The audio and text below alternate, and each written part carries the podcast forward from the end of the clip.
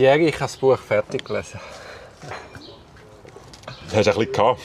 Meinst du, bin ich der erste Leser, der es fertig geschafft hat? Also außerhalb vom Autorenkreis garantiert, würde ich sagen. Jetzt gibt das irgendeinen Preis. das, das geht, würde ich sagen, ein paar gemeinsame äh, Bier oder Wein oder was auch immer. Jetzt, was ich mir die Frage gestellt habe, tust du während dem Arbeiten Musik hören? Ich tue immer wieder mal Musik hören. Nicht immer. Also es gibt so Momente, wo ich absolute Stille äh, zelebriere. Also das geht bis zum Punkt, dass ich mir im Zimmer, wo eigentlich ruhig ist, noch Noise Cancelling äh, ins Ohr stecke und mit total abschotten.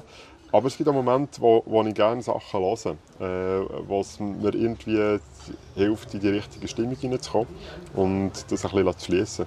Gibt es Musik, die du mit dem Buch verbindest? Ja, es gibt ein mehrere Sachen. Ähm, ja, da unterschiedliche Momente, wo sich unterschiedliche Stücke ein bisschen angeboten Also wenn es wirklich so ein bisschen Schreibphase sollte sein, dann habe ich oft irgendwelche Sachen von Bach gehört. Also das ist etwas, wo, wo mich dann sehr ruhig lassen werden, so ins Schreiben hineinkommen. Aber äh, Zeug, die du schon kennt hast? Die ich schon kennt ja, habe. Das habe ich eben ja. auch. Ich muss Zeug hören, die ich schon hundertmal ja. gelesen habe. Ja, ja voll. Und dann Sachen, die sie so ein bisschen für das Thema in Stimmung bringen, sind oft so Songs gewesen, die sich um Themen wie psychische Störung, Ausnahmezustände oder dergleichen drehen.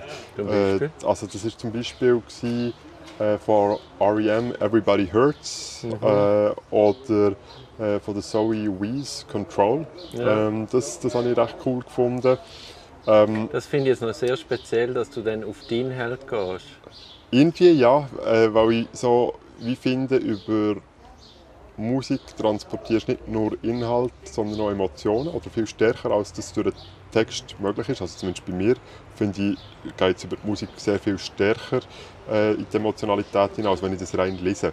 Mhm. Äh, und das hat auch irgendwie wie ein bisschen so die richtige Umgebung gesetzt, um das dann, äh, auch in diesem Kontext ein bisschen mitzugehen. Was, was heisst das denn für die Menschen, die davon betroffen sind? Auf alle Seiten. Also auf der Seite äh, Personen, ja, sind, die also das sind ja wahrscheinlich gute Seismographen, Künstler. Ja, denke ich auch. Was hast du sonst noch für Musik?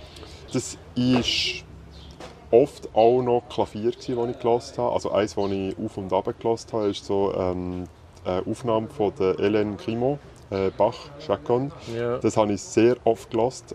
Also, dass Und warum gerade Bach?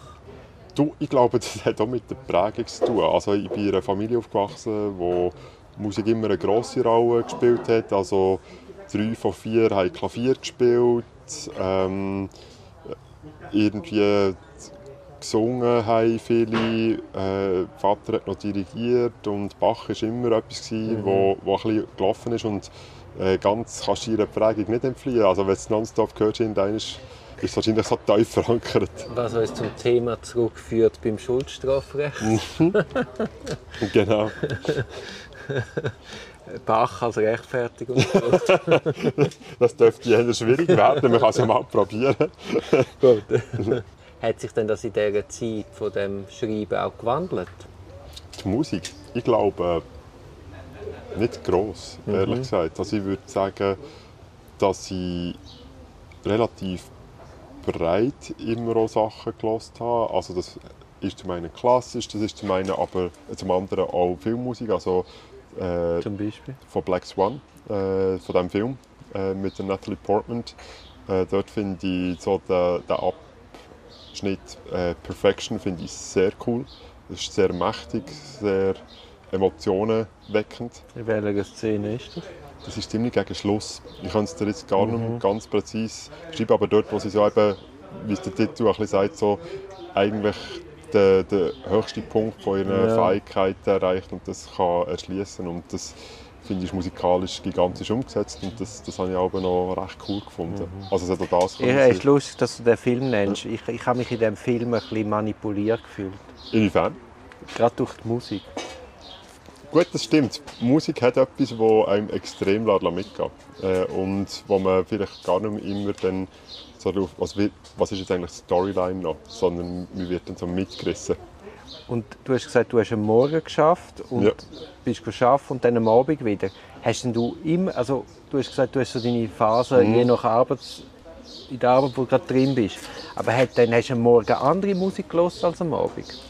Äh, das kann ich dir im Fall ehrlich gesagt gar nicht mehr sagen, ob ich da aber geswitcht habe, weil das ist zum Teil wie ein bisschen so, also Nebengeräusch, weißt du, ich meine, du bist dir dem gar nicht so bewusst, dem Prozess und äh, ich müsste jetzt, äh, wie mir das von anderen Leuten im Haushalt sagen, was ich wie jeweils wenn habe.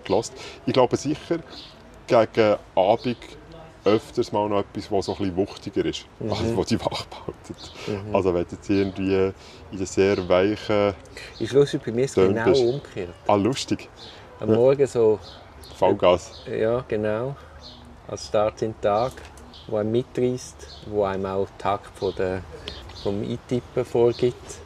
Und am Abend, so im Nachdenklichen, im Denkprozess, habe ich dann gerne etwas Ruhiges. Ja, spannend. Nein, das ist bei mir eher so ein bisschen, ich glaube, ich bin auch so getaktet, dass ich meine beste Stunde am Morgen habe und gegen Abend muss ich dann noch ein bisschen äh, gepusht werden, damit ich dranbleibe.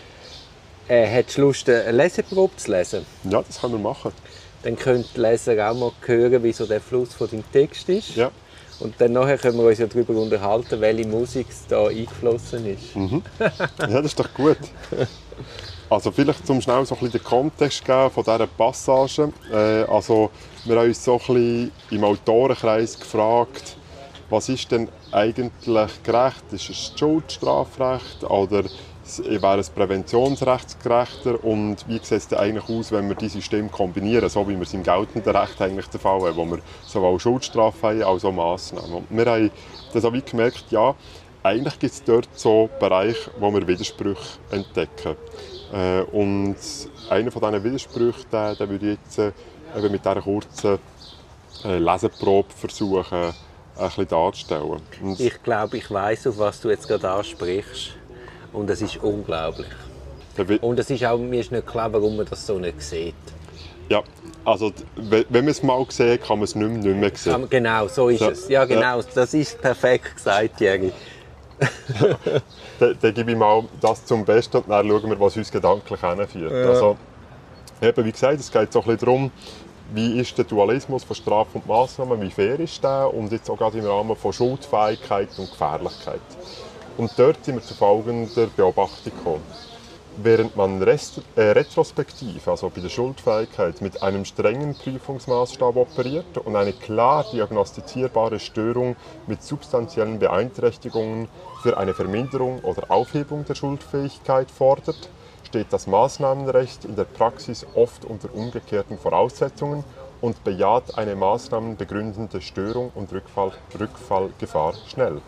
Dies generiert Widersprüche. Man sagt als Gesellschaft einer Person mit einer Persönlichkeitsstörung oder Akzentuierung retrospektiv, dass sie im Tatzeitpunkt anders hätte handeln können, also volle Schuldfähigkeit, hält ihr aber gleichzeitig mit Blick auf die Zukunft vor, dass wir als Gesellschaft sie aufgrund des Störungsbilds nicht als fähig erachten, ihre Impulse in der Zukunft zu kontrollieren und nicht mehr rückfällig zu werden. Ja, das ist genau das, was ich gedacht habe, dass jetzt kommt. Ich weiß gar nicht, ob man etwas dazu muss sagen muss. Es ist, wenn man es einmal gehört hat. Das Problem ist jetzt halt auch bei denen, die in doppelter Geschwindigkeit, wie ich, Podcast hören, Sie sind noch am Verarbeiten. unmöglich, oder? Zurückspulen, einfach in 0,75 Geschwindigkeit nochmal hören. Also man kann es auch ein bisschen verkürzen und sagen, also wenn wir zurückschauen, sind wir mega streng, um jemandem zu sagen, du bist nicht verantwortlich gewesen. Und wenn wir vorher schauen, sagen wir, ja, eigentlich äh, glauben wir nicht, dass du davon wirst können lassen. Das ist so Genau. ein ganz kurzes Wort. Kannst du jetzt noch sagen, welche Musik du beim Tippen von diesen Zielen gelesen hast? Das wäre jetzt so eine klassische Bach-Passage.